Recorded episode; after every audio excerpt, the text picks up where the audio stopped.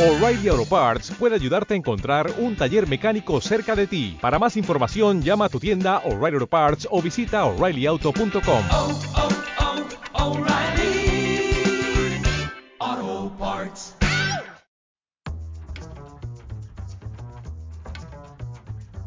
Fusiones y adquisiciones, el podcast de Empresax. Este podcast cuenta con el apoyo de Datasite, líder mundial en la gestión integral de los procesos de fusiones y adquisiciones. Eh, hola Diego, buenos días, eh, gracias por, por acompañarnos. Eh, ¿Qué tal estás? Buenos días, Ricardo. Pues estoy, estoy bien, bastante ilusionado por que tenemos una semana, una semana especial en Reforesting con un gran lanzamiento. Pues nada, eh, Diego Sanz es eh, cofundador y, y CEO de, de Reforestum. Ahora, ahora nos contará pues qué es lo que lo que hacen, la labor que, llevan a cabo desde Reforestum, que bueno es muy es muy interesante y, va en línea con, con temáticas que hemos tratado en, en otros episodios del podcast. Pero antes que nada, Diego, eh, pues bueno, eh, si, si puedes presentarte, decirle a, a nuestra audiencia eh, quién eres, estupendo. Vale, genial. Bueno, Ricardo, pues primero de todo, muchas gracias por, por invitarme. Es un, es un honor y un placer. Espero que tengamos una conversación bien, bien amena. Pues bueno, soy natural de, de un pueblo de, de Valladolid. Eh, estudié, estudié ingeniería informática y bueno, después de un año sabático que tuve viajando por, por Asia, eh, decidí que quería como confluir eh, tres pasiones que, que tenía, ¿no? Una era la, la tecnología, otro el, el, emprendimiento y la tercera la, sostenibilidad, ¿no? Hay veces que viajar te abre un poco la, la, la, mente y empiezas a ver un poco como el mundo desde una perspectiva un poco más, un poco más amplia y dije, ostras, pues hay que, hay que hacer algo. Así que, así que nada, en eso, en eso estamos, en esa confluencia, emprendimiento, sostenibilidad y, y, tecnología. Y bueno, llevo ya, creo que han hecho ahora seis meses desde que empezó Reforestum, eh, un Reforestum bastante diferente. Era, empezó con una campaña de, de, crowdfunding en Kickstarter y han pasado ahora seis años. Además, creo que fue justo, justo ayer. Hizo, o sea, hace seis años y un día que se lanzó la, campaña de, de Kickstarter cómo surgió la idea, ¿no? De, de, de, Reforesto. Ya nos has comentado, pues obviamente que tenías, tenías esa inquietud siempre de, de emprender. Eh, lo que nos gusta preguntar siempre, no sé si emprendiste eh, solo, eh, con socios, cómo fueron esos, esos primeros momentos, ¿no? De darle, de darle forma al proyecto. emprendí, emprendí solo. por aquella época, digamos que ya estaba en un estado muy, muy inocente, ¿no? De lo que es el, el mundo del emprendimiento, lo que significa, lo que implica y lo que es necesario para, para que un negocio funcione y sea eh, sostenible. Eh, entonces, recuerdo que incluso en la campaña de, Kickstarter, uno de los eh, de las personas que, que, participó en el proyecto me dijo que quería, que quería invertir y, y yo le dije, no, no, esto va a funcionar también, que aquí no, no, no necesitamos inversores ni nada, ¿no? Luego echando la mirada atrás, es de esas cosas que dices, estas que, mm, un poco vergonzoso, ¿no? Ostras, joder, si me, si me viene ahora un inversor y me dice, oye, quiero invertir en tu proyecto, le diría, vamos a, vamos a hablar, por favor, ¿no? ¿Y cuál era la pregunta? No, la pregunta fue, era esta, ¿no? ¿Cómo, cómo, cómo surgió, ¿no? La idea de, de ah, sí, sí, sí, la idea. Pues era, fue una conversación bastante informal de alguien que decía, joder, es que eh, quiero cuidar por el planeta, pero, pero tengo que coger el coche porque ir en transporte público a, a un pueblo donde voy me llevaría como cuatro horas al día y entonces como que me gustaría hacer algo, digamos, más eh, coherente con mis, con mis valores, pero eh, es que tengo que contaminar. Y pensé, joder, pues podemos hacer algo muy fácil. Calculamos las emisiones de tu coche y, no sé, por ejemplo, plantamos árboles, ¿no? Hacemos unos cálculos y digo, mira, si, te sientes muy, muy, muy culpable, podemos incluso plantar más árboles de los que sean necesarios, ¿no?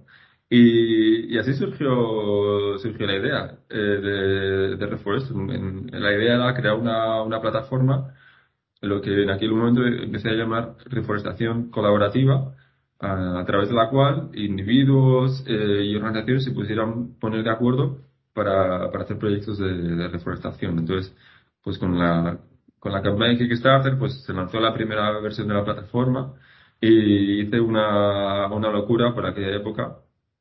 Supongo que será uno de los problemas de ser el, el único integrante de una empresa en ese momento que no haya nadie para decirme a lo mejor no es la mejor decisión, que fue comprar un, comprar un terreno. El primer bosque de Reforesting, eh, compré, compré el terreno, es, un, es un, una propiedad privada.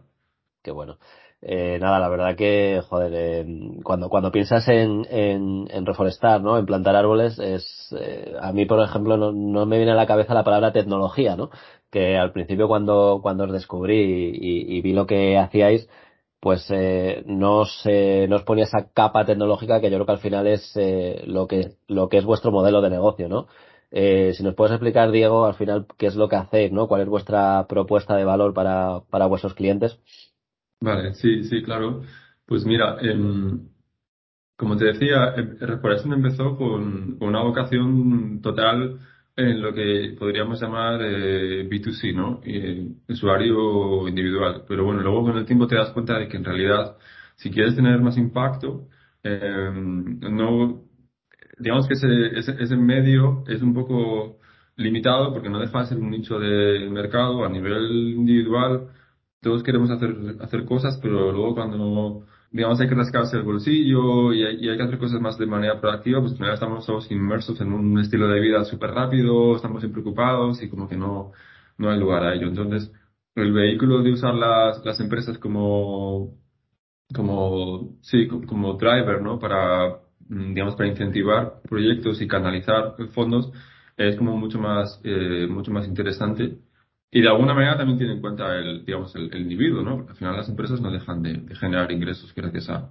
a, las ventas que, a las ventas que tienen. Entonces, ¿dónde entra la tecnología en, en todo esto? Eh, obviamente lo que es la tecnología propia de, de, plantar un proyecto de reforestación, de cuidar de árboles y todo esto es una cosa que, bueno, digamos que no ha evolucionado demasiado en los últimos probablemente milenios, ¿no? Dejar sí. de plantar semillas y, y, digamos, de forma correcta y que los árboles crezcan y todo esto. Aunque obviamente también hay una parte de ingeniería detrás, selección de especies, genética y, y otro tipo de, de cosas.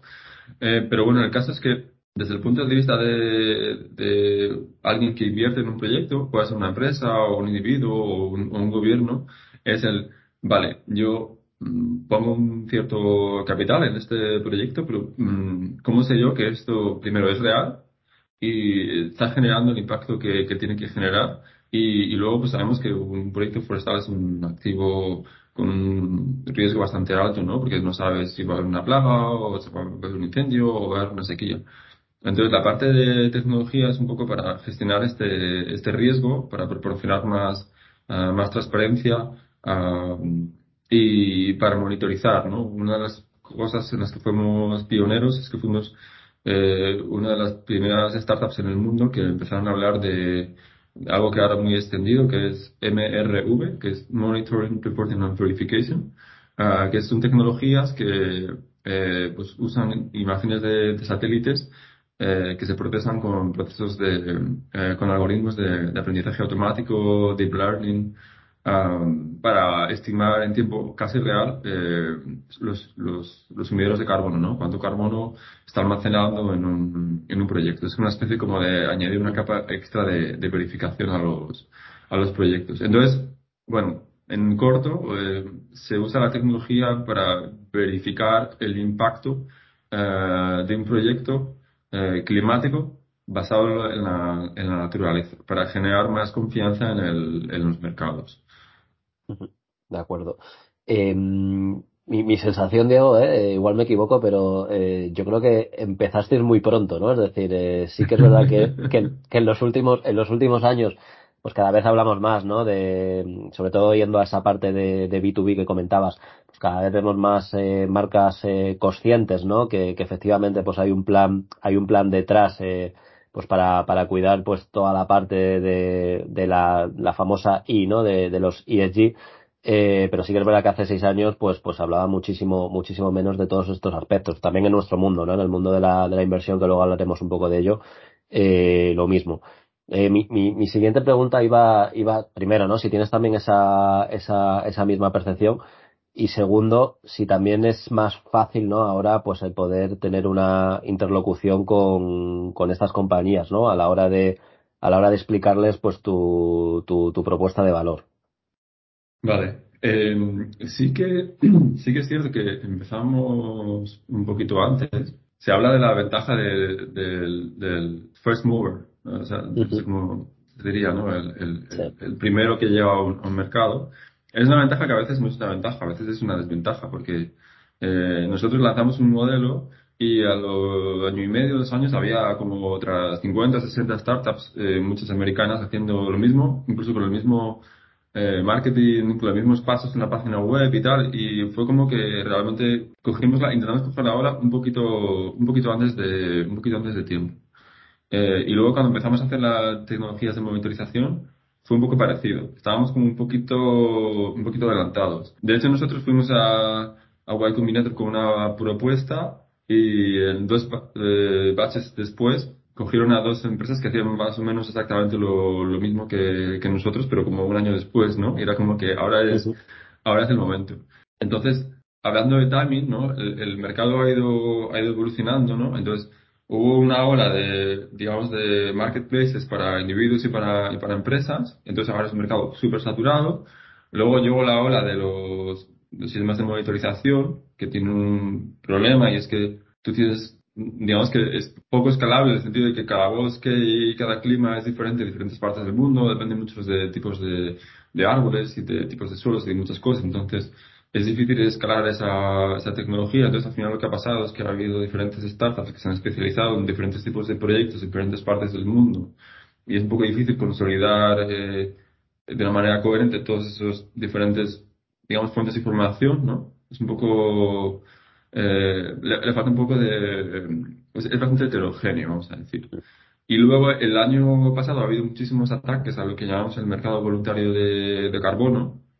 Eh, pues mm, ha habido pues, muchos eh, artículos de prensa, ataques de, Greenpeace, eh, pues eh, la prensa, la prensa sobre todo británica bastante ha empezado a atacar un poco los, los sistemas que hay de certificación, eh, por ejemplo para proyectos de proyectos de Berra, eh, y cómo se calculan los créditos de carbono, empezando a decir es que se están generando créditos de carbono que en realidad no existen y, y cosas así. Entonces, eh, las empresas que se han dedicado a hacer lo que llaman ratings de, de proyectos, también usando inteligencia artificial con una, una parte bastante manual, eh, se han encontrado de repente con el timing perfecto, entonces ha habido como un subidón, ¿no? De, de este, hay dos o tres bastante grandes, una que es B0, otra que es eh, Silvera y hay una tercera por ahí que es eh, Renoster, ¿no? Es como que han encontrado ahí como el, el momento dulce para, para entrar en un, en un mercado.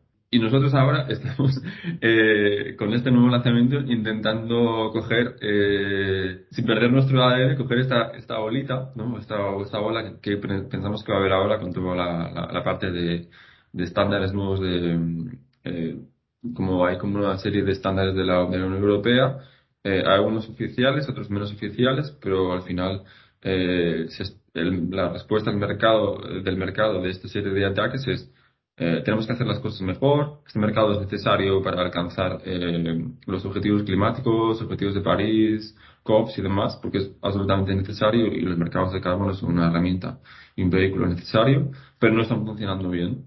Eh, entonces, ahora hay una serie de iniciativas de, integridad que vamos a, van a obligar de manera más o menos oficial a las empresas a decir, estas son mis emisiones, así es como las estoy reduciendo y ahí intentamos nosotros. Eh, pero las emisiones que llaman residuales estamos compensando de esta, de esta manera, ¿no? Entonces, hay una serie de consejos de cómo hay que sacar a la luz esos proyectos que estás, eh, eh, a los que estás contribuyendo.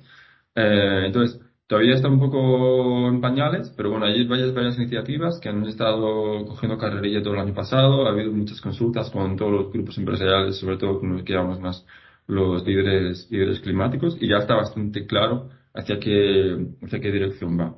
Eh, entonces, eh, digamos que esta es nuestra, nuestra apuesta de ahora, ayudar a las empresas a que eh, sean más, más transparentes, en línea con todas estas nuevas eh, regulaciones, y también ayudar al mercado al mismo tiempo a, que sea transparente, trazable, que sea accesible, que se puedan buscar proyectos, que se puedan buscar empresas. Digamos que estamos creando una ventana al, al mercado lo que no, que no existía. La verdad que, bueno, ya, ya lo estás dejando eh, caer, ¿no, Diego? Y, y, oye, es un placer porque estamos grabando el día que, que, que, que vais a hacer este nuevo, sí. este, este nuevo lanzamiento. Por mi culpa hemos retrasado la grabación del podcast un, par de semanas, eh, así que nada, si, nos cuentas un poco, pues, este, esta nueva vuelta, ¿no? Que, le habéis dado a, a, Reforestum, eh, que está muy relacionado ¿no? con lo que acabas de, comentar, de esa, mayor transparencia que tienen que tener las, eh, compañías. Estupendo. Vale, yo voy a intentar contarlo. A veces me, me lío porque en realidad estoy como muy metido en, en, en, la industria y usamos mucho, mucho arbot y, y conceptos así que intento explicarlo más o menos detallado, pero sin meterme demasiado y, y tal, pero si ves que, que me lío o que digo algo que no, que no se entiende, no, no que sé. Pero, pero bueno, al final, eh, en toda la parte de los, los mercados de carbono hay dos tipos. Uno hay uno que es que llaman compliance, que es los grandes emisores del mundo y está súper regulado, ¿no? Eh, eh, pues aquí tenemos el, el, el ETS de la, de la Unión Europea, eh, ahí está súper regulado, es todo súper transparente y trazable. Eh, pero nosotros ahí, por ejemplo, no nos metemos. Nosotros estamos en lo que se llama el mercado voluntario de carbono. ¿no? Entonces, como es voluntario, eh, está un poco más, digamos, eh, está menos desarrollado toda la parte de que tiene que ser eh, más transparente y, y, más trazable. Entonces, hay una serie de estándares, de verificadores, de auditores, etcétera, que digamos, en los que puedes registrar proyectos. Pueden ser proyectos basados en la naturaleza, pueden ser grandes proyectos de protección forestal, pueden ser proyectos de energías renovables, eh, pueden ser proyectos de estufas más eficientes en el, por ejemplo, en, en África, hay diferentes tipologías de proyectos, y luego esos proyectos tienen que, digamos, salir al mercado, y para que salga al mercado, pues tiene que haber alguien que diga, este proyecto existe, está verificado, eh, son proyectos a veces muy largos. Imagínate proyecto de 1,3 millones de hectáreas en, en, en Perú. Eh, poner de acuerdo pues, todas las comunidades indígenas, todo el mundo tiene que firmar, los, los, muchos acuerdos bilaterales con gobiernos. Son procesos muy, muy complejos, ¿no? Entonces, toda esa documentación, todas, todos esos procesos de, de, auditación, todo eso va como a una especie de, de repositorios eh, donde que nadie entiende, ¿no? Donde alguien dice, venga, eh, doy luz verde a este proyecto. Este proyecto se, se verifica y se pueden emitir créditos en el mercado voluntario. Entonces, pues luego las empresas, eh, también a veces individuos, compran créditos en proyectos que no se sabe muy bien al final, este crédito es real, no es real, un crédito equivale realmente a una tonelada o no, ¿no? Entonces, uno de los problemas que, que existe es que eh, todo, hay, un, hay, una serie de registros donde se dice, este proyecto, este año, ha emitido tantos créditos de carbono. Imagínate, de ese millón de créditos de carbono que se han emitido en el año 2022 para este proyecto determinado, eh, pues luego esos créditos hay que llevarlos a un mercado y va a haber compradores y una vez que tú compras el crédito lo puedes retirar o no lo puedes retirar. Eso también es una parte así un poco peleaguda, ¿no? Eh, total que eh, luego al final llega un momento en el que es imposible saber cuántos créditos han emitido, eh, cuáles son de verdad o cuáles no son de verdad, quién los ha comprado o quién los ha comprado. ¿Los ha comprado alguien, un broker, o los ha comprado alguien para, eh, para retirarlos después, o se los ha comprado para especular, o los han subido al blockchain? Llega un momento en el que ahí nadie, nadie entiende, nadie entiende nada. Eh, nosotros mismos ofrecimos a Berra, que es uno de los grandes uh -huh. certificadores, hace, creo que hace ya cuatro años, usar eh, blockchain en una época. Y hicieron un proyecto piloto y decidieron no, no hacerlo. De hecho, ha habido un par de intentos de usar blockchain, pero al final lo, lo que acabó haciendo eso fue un, un gran eh, momento de especulación en el mercado y de repente subieron los, muchísimo los precios de los créditos y hay gente que dice fue por parte del blockchain. Total, lo que estamos haciendo es que hemos creado uh, un sistema que se sincroniza eh, con los registros, digamos, robamos, robamos entre comillas, toda la información pública que podemos de los registros, eh, lo traducimos nosotros a nuestro, mm, a nuestra meta eh, base de datos lo consolidamos todo, limpiamos la información, lo enriquecemos con otras series de APIs de, eh, por ejemplo, a nivel de, de empresas, eh, limpiamos toda la información, la ponemos bonita y la hacemos pública para que tú puedas entrar en la plataforma de, Reforestum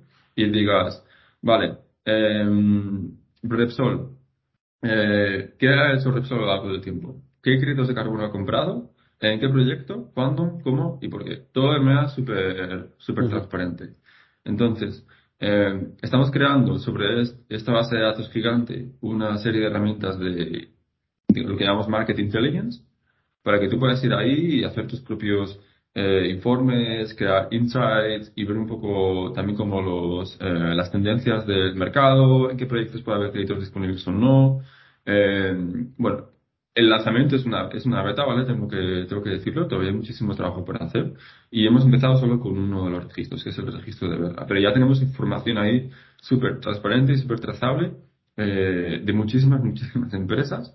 Eh, entonces, lo que estamos haciendo es dar la oportunidad a esas empresas eh, para que toda esa base de datos, digamos, suya, de ir ahí y gestionar sus portfolios, de poder ir ahí y decir, eh, realmente eh, quiero verificar mi, quiero verificar mi, mi perfil, eh, porque quiero ser transparente, porque voy a estar obligado a ser, a ser transparente. Entonces, digamos que estamos haciendo el 85% del, del trabajo para que vayan ahí y digan, esto es mío, esto no es mío, esto falta, ¿no? Para que le terminen de, de dar forma eh, para crear la transparencia que el mercado necesita para que realmente eh, explote, ¿no? Porque tenemos ahora este objetivo de no pasar de un grado y medio de calentamiento global y la verdad es que a día de hoy parece imposible que lo vayamos a conseguir. Necesitamos que el mercado empiece a funcionar, porque el mercado no, no está funcionando hoy. El modelo de negocio entiendo, Diego, que es un SaaS, ¿no? Es decir, al final eh, las empresas pueden acceder hasta a esta plataforma y desde ahí, como dices, ¿no? Pues obtener eh, todo tipo de reporting, ¿no? Para, para ellos poder, obviamente, en sus memorias justificar, justificar todo esto, ¿no? Sí, sí, es un modelo de SaaS, eh, es un modelo freemium en el que ofrecemos un, unas cuantas cosas de manera, de manera gratuita y también es un poco, un poco de growth hacking, ¿no? De, de decir, vamos a poner un poco de, inform de información ahí gratis de, de, de, todas las, de todas las empresas y de los y de los registros, ¿no? Y luego dar la, dar la oportunidad a las empresas que realmente quieren demostrar que son líderes climáticos, ¿no? Que, que vayan ahí y pongan su, su estampita y, y, y, bueno, y una vez que toda la información ahí, luego, eh, bueno, a lo largo del tiempo hemos ido desarrollando otras herramientas de monitorización, tenemos APIs para conectar con e-commerce y cosas así, todas esas herramientas van a seguir eh, estando todas interconectadas, ¿no? Entonces estamos creando un, un, eh, un, ecosistema para traer más, más transparencia al, al, mercado voluntario de carbono. Entonces, por ejemplo, una de las cosas que eh, siempre hemos eh, abogado solo por proyectos basados en la naturaleza, proyectos de carbono basados en forestación, reforestación eh, y conservación forestal. Ahora estamos abriendo la, la plataforma para que, digamos, todo el espectro de, de, posibilidades de tipología de proyectos estén presentes porque no dejan de ser una, una realidad del mercado y si no estaríamos como ignorando ¿no? una, una parte importante de, de, todos los créditos que se han emitido a lo largo del tiempo. Eh, ¿Tenéis pensado, eh, pues eh, no sé si iniciar alguna alguna ronda o, buscar algún algún inversor, ¿no? Para seguir, por supuesto, invirtiendo en, en esta primera versión beta y, por supuesto, pues en otros en otros recursos, ¿no? Que necesitéis dentro de, de Reforestum. ¿Lo habéis planteado o, lo tenéis en el horizonte? Sí, sí, sí. Tenemos en, en los planes abrir ronda. Probablemente de aquí a uno o dos meses. O sea, a nivel de, de, facturación tampoco voy a dar todos los datos, pero el año pasado nos, nos fue bastante, bastante bien y estamos firmando contratos así con empresas bastante grandes a nivel de, de SaaS. Eh, pero bueno, estamos buscando un product market fit más, eh, más fuerte. Estamos haciendo una apuesta muy, muy grande por, por evolucionar la, la tecnología. Eh, hasta ahora teníamos un modelo híbrido en el que teníamos incluso desarrollados proyectos forestales propios en, en España, también es nuestro proyecto en Francia y en Reino Unido. Queremos dejar de salir el negocio por completo y dedicarnos en exclusiva a la parte de la parte de SaaS, que es donde realmente estamos especializados. Tenemos un equipo un equipo bastante bastante fuerte a nivel tecnológico, casi todos son desarrolladores, ingenieros de datos, es nuestro fuerte. Así que bueno, estamos, eh, pues eso, apalancando más la, en lo que somos muy buenos y lo que somos menos buenos y pensamos que, digamos, hay menos, menos trabajo para nosotros. Al final, estamos creando un ecosistema que interconecta con, con muchos otros actores del, del, mercado. Entonces, en España, por ejemplo, ya hay muchas empresas que hacen proyectos de reforestación. Algunas de ellas lo hacen muy bien, igual pasa en, otro, en otros países. Entonces, bueno, estamos creando un ecosistema más, más colaborativo en el que todos ellos también tengan su, su, su ventanita. De hecho, también estamos hablando con desarrolladores de, de proyectos a nivel mundial para que vengan también a enriquecer la, la, la plataforma. ¿no? Entonces, la plataforma va a haber como interconexiones con los desarrolladores de los proyectos, todas las agencias de rating, todas las agencias de MRV, todos van a tener presencia en la, en la plataforma. Bueno, esto también es importante porque ahora con todas las agencias de rating de repente eh, llegan y dicen este proyecto tiene un A menos. Digamos que el A menos es el, como el, el, el peor rating que puedes tener. Entonces, si de repente te ponen las tampitas, como que, vale, estás muerto, eh, ya nadie va a comprar créditos de este, de este proyecto. Pero luego resulta que hay otra agencia de rating que dice, ah, pero este no es un A menos, es un AAA más. Y entonces el mercado recibe unas señales un poco así como contradictorias.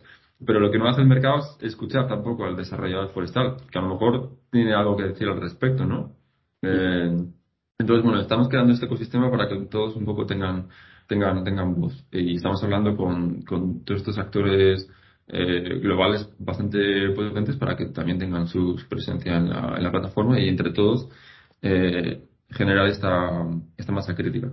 También es una de las razones eh, por las que estamos quitándonos ese modelo híbrido, de, le quedamos una especie de marketplace para ser más neutrales, porque al final, si estamos ahí vendiendo nuestros proyectos, eh, digamos que puede ser un poco eh, chocante, ¿no? Vale, estás diciendo este proyecto es mejor, este proyecto es peor, pero entonces el vuestro es mejor, ¿no? O, ¿no? Se puede crear sí. suspicacias que queremos evitar. Sí, no, totalmente. Yo creo que he entendido cómo habéis virado, ¿no? Hacia, hacia ser ese actor más neutral, ¿no? Si lo, si lo queremos llamar sí. así en, en, todo el mundo de, de, la descarbonización. Bueno, y más que eso, ¿no? Que ya has explicado que, que, que, que va mucho más allá. Eh, ¿Estás notando también, eh, Diego, eh, barriendo un poquito para, para, para nuestro lado, para nuestra casa, más interés, ¿no? En los últimos años de, pues de, de fondos de, de private equity, de, de venture capital. Eh, creo que eh, ayer leía, no, no me acuerdo bien dónde, pero que se esperaba que en este 2023 se invirtieran eh, 6,3 eh, trillions eh, dólares en todo el tema de, de climate tech, es decir, toda, todo tipo de, de, startups, ¿no? Que, pues que tengan una, digamos, en, en el medio ambiente.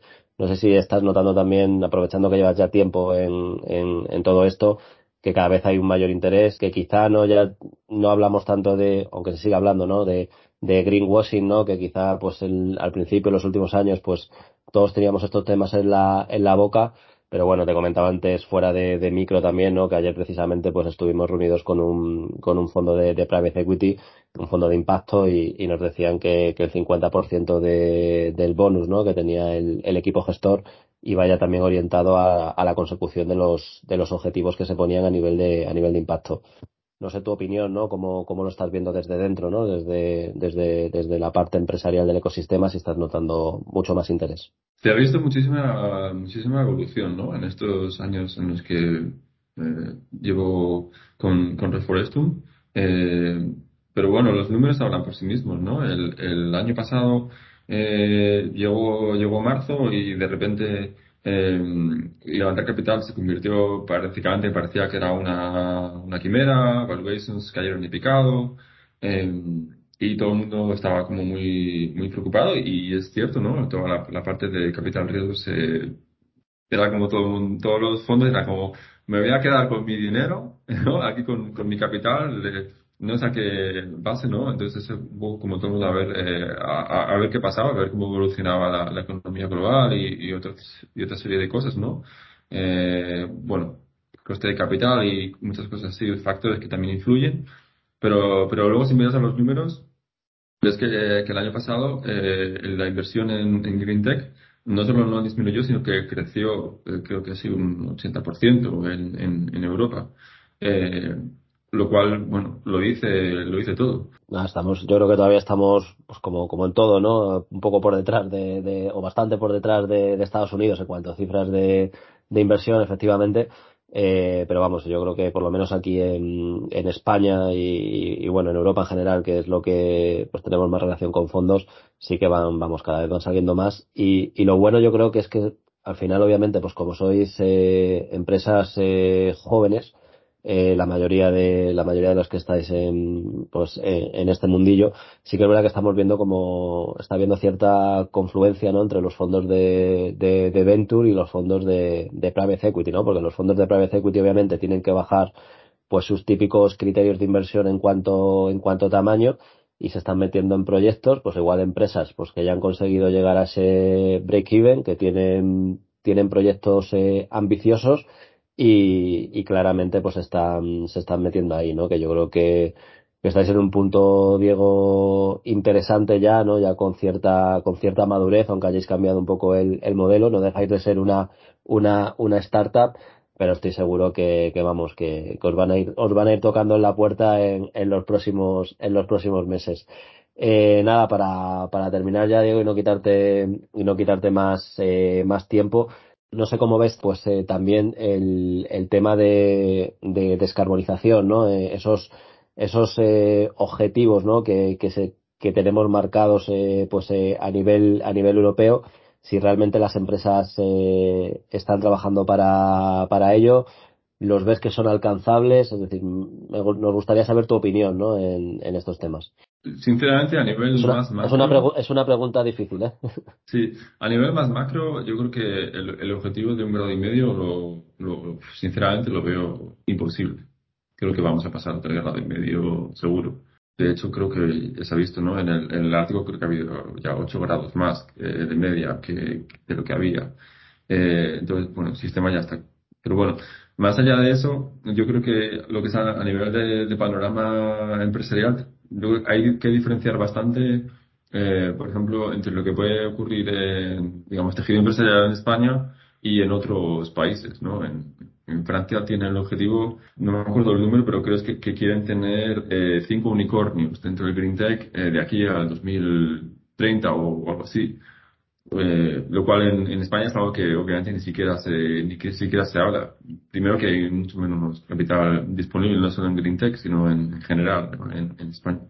Y luego, pero luego a nivel de gasto, a nivel de gasto de las empresas, proyectos climáticos, de reducción de emisiones y de, y de, y de inversión en, en proyectos de, de compensación, que son absolutamente necesarios para, para alcanzar net zero, en España vamos, vamos muy, por detrás y los, los, presupuestos son muy bajos. Nosotros hablamos con, con muchas empresas, con algunas de ellas muy grandes, y realmente los presupuestos que pueda tener una, una empresa española, o por lo menos lo que nosotros vemos, puede ser 10, 20, 30, 40, 50 menos de lo que puede tener a lo mejor una empresa, una empresa francesa. Entonces, bueno, yo creo que en ese sentido en España hay muchísimo, muchísimo trabajo por hacer para que cambie un poco la orientación de, de cómo se establecen los presupuestos en ese, en ese sentido.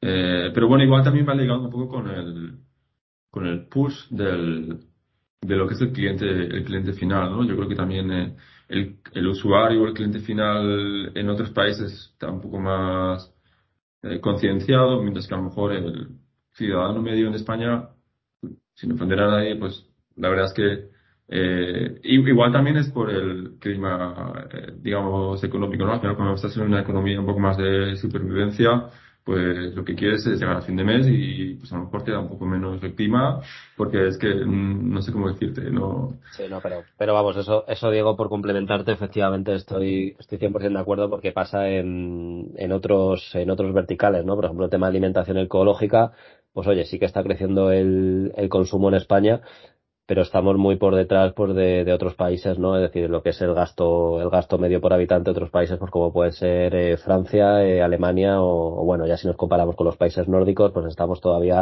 a, a años luz, ¿no? Y, y, y, yo creo que efectivamente una parte puede ser esa, ¿no? La parte la parte la parte económica y otra parte importante yo creo pues que quizá no somos como sociedad igual eh, como lo que ha tirado sobre todo de España en los últimos años ha sido todo el tema de de servicios, igual no somos tan conscientes, ¿no? De, de, de lo que contaminan cosas cotidianas, ¿no? Siempre pensamos más en, en fábricas, eh, tal, que igual pues eh, Alemania y eh, Francia son países con una, con una industria mucho más desarrollada que, que la nuestra, ¿no? A nivel industrial, pues quizá nos falta ese, esa conciencia última, ¿no? De decir, oye, que, que nosotros como individuos también estamos eh, poniendo nuestro nuestro nuestro granito de arena en, en, pues oye en todo lo que tiene que ver con con no cuidar ¿no? El, el, medio ambiente no cada vez que nos subimos en un avión o cada vez que oye pues que vamos en coche a, a trabajar no sí total total bueno, es un, es un círculo, es un círculo vicioso eh, que está muy, muy estructurado, ¿no? Es, es difícil, difícil de atacar.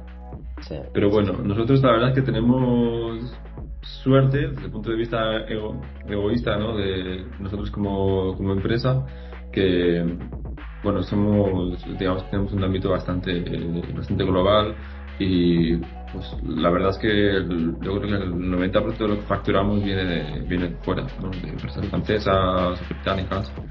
Las empresas españolas, pues, eh, bueno, es, es más difícil que, que gasten, verdad. Pues nada, Diego, pues eh, muchísimas gracias eh, por, por, acompañarnos. La verdad que creo que ha sido súper interesante la, la, charla. Esperemos que el lanzamiento vaya estupendamente y, sobre todo, pues oye, si, iniciáis eh, ronda, pues conseguáis también los, los objetivos y cualquier cosa que os podamos echar una mano desde aquí, encantados. Pues muchísimas, muchísimas gracias eh, Ricardo por, eh, por los buenos deseos, por la, por la, oportunidad y bueno, espero que estemos en contacto. Fusiones y adquisiciones. Para más contenido síguenos en todas las plataformas digitales.